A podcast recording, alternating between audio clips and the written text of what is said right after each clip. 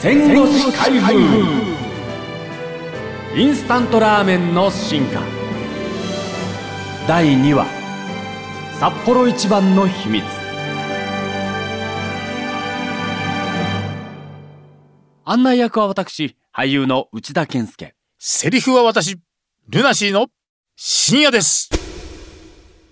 日清食品のチキンラーメンと同様明星食品の主力商品も味付け麺の明星味付きラーメンだったしかし昭和36年後に明星食品の社長を務める矢原正元はこう提案したインスタントラーメンを一過性のブームに終わらせずに、さらに市場を広げるには、主婦層の支持が絶対に必要です。そのためには、味付け麺にお湯をかけるタイプだけではなく、即席麺を鍋で煮て、後で味をつける、スープ別添えタイプを開発すべきですよ。いいですか？確かに味付け麺は簡単に作れますが、実は多くの消費者が野菜や肉を足しているんです。スープ別添えタイプの方が具材を加えやすくて味のバラエティも出しやすいんです。腹が膨れればいいという学生や独身男性にとどまらない市場を作るんだったら家庭の主食にした方がいいんです。となればスープを別にするタイプの方が主婦に受ける。将来性を考えればスープ別添えの方が有利です。お湯をかけるから鍋で煮るへの転換はためにはどうということはないように見えるがこの違いは生き残りへしのぎを削っているインスタントラーメンメーカーにとってはまさにコペルニクス的な転換だった。明星食品は営業担当者の反対を押し切りお湯をかける味付け麺から鍋で煮るスープ別添えタイプへと商品の全面転換を図った。昭和37年6月スープ別添え方式の品地区入り明星ラーメンの出荷が始まり主力商品だった明星味付きラーメンの製造を停止したしかし発売から1ヶ月過ぎても消費者は食いつかずめぼしい反応はなかった矢原は動揺した外したかな。いや、夏の暑い盛りを過ぎれば動くはずだ。矢原の予想通り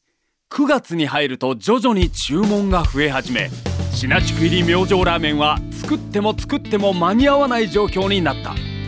明星食品の転換は成功した。東洋水産も明星食品とほぼ同時期スープ別添えのマルちゃんのハイラーメンを発売した。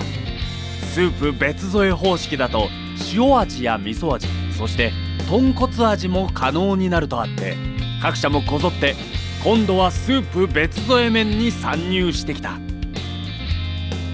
チキンラーメンの日清食品でさえ昭和43年にはスープ別添えの出前一丁を発売し販売の主力にした。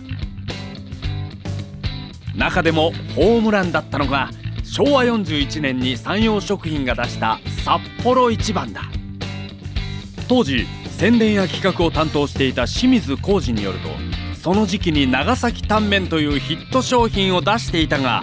危機感も強かったという東京はやはり醤油味の人気が根強いんですよ。塩味の長崎タンメンの人気はそう長く続かないと読んでました。当時の専務が全国のラーメン屋を食べ歩いて札幌市内でこれはうまいと言える店を見つけたんです。スープをこっそりビニール袋に入れて持ち帰り、その味を研究したところ今までにない味ができたんです。モデルとなった味の三平という店は今でもやっている。札幌ラーメンのイメージを出すため名前は札幌一番と決めたがそのパッケージにはちょっとした秘密があった。今だから話せるんがと清水が打ち明けた。実はカタカナの札幌ビールのロゴがぴったりだというので、札幌の字の形をそのまま借用したんです。札幌ビールの総務課長から書き留めでクレームが来たんですが、社長が挨拶に行ったら、向こうの社長がどうぞお使いくださいと認めてくれたんです山陽食品はそれ以来顧客の接待や宴会では必ず札幌ビールを使うのだという一方札幌一番にシェアを奪われた明星食品も必死の巻き返しを図り明星チャルメラが誕生した。昭和47年のミュンヘンオリンピックでは日本選手団が現地に持っていく指定銘柄となった。出前一丁札幌一番明星チャルメラやエースコックのワンタン麺は今も売れ続けている。次回第3話はカップ麺の登場です。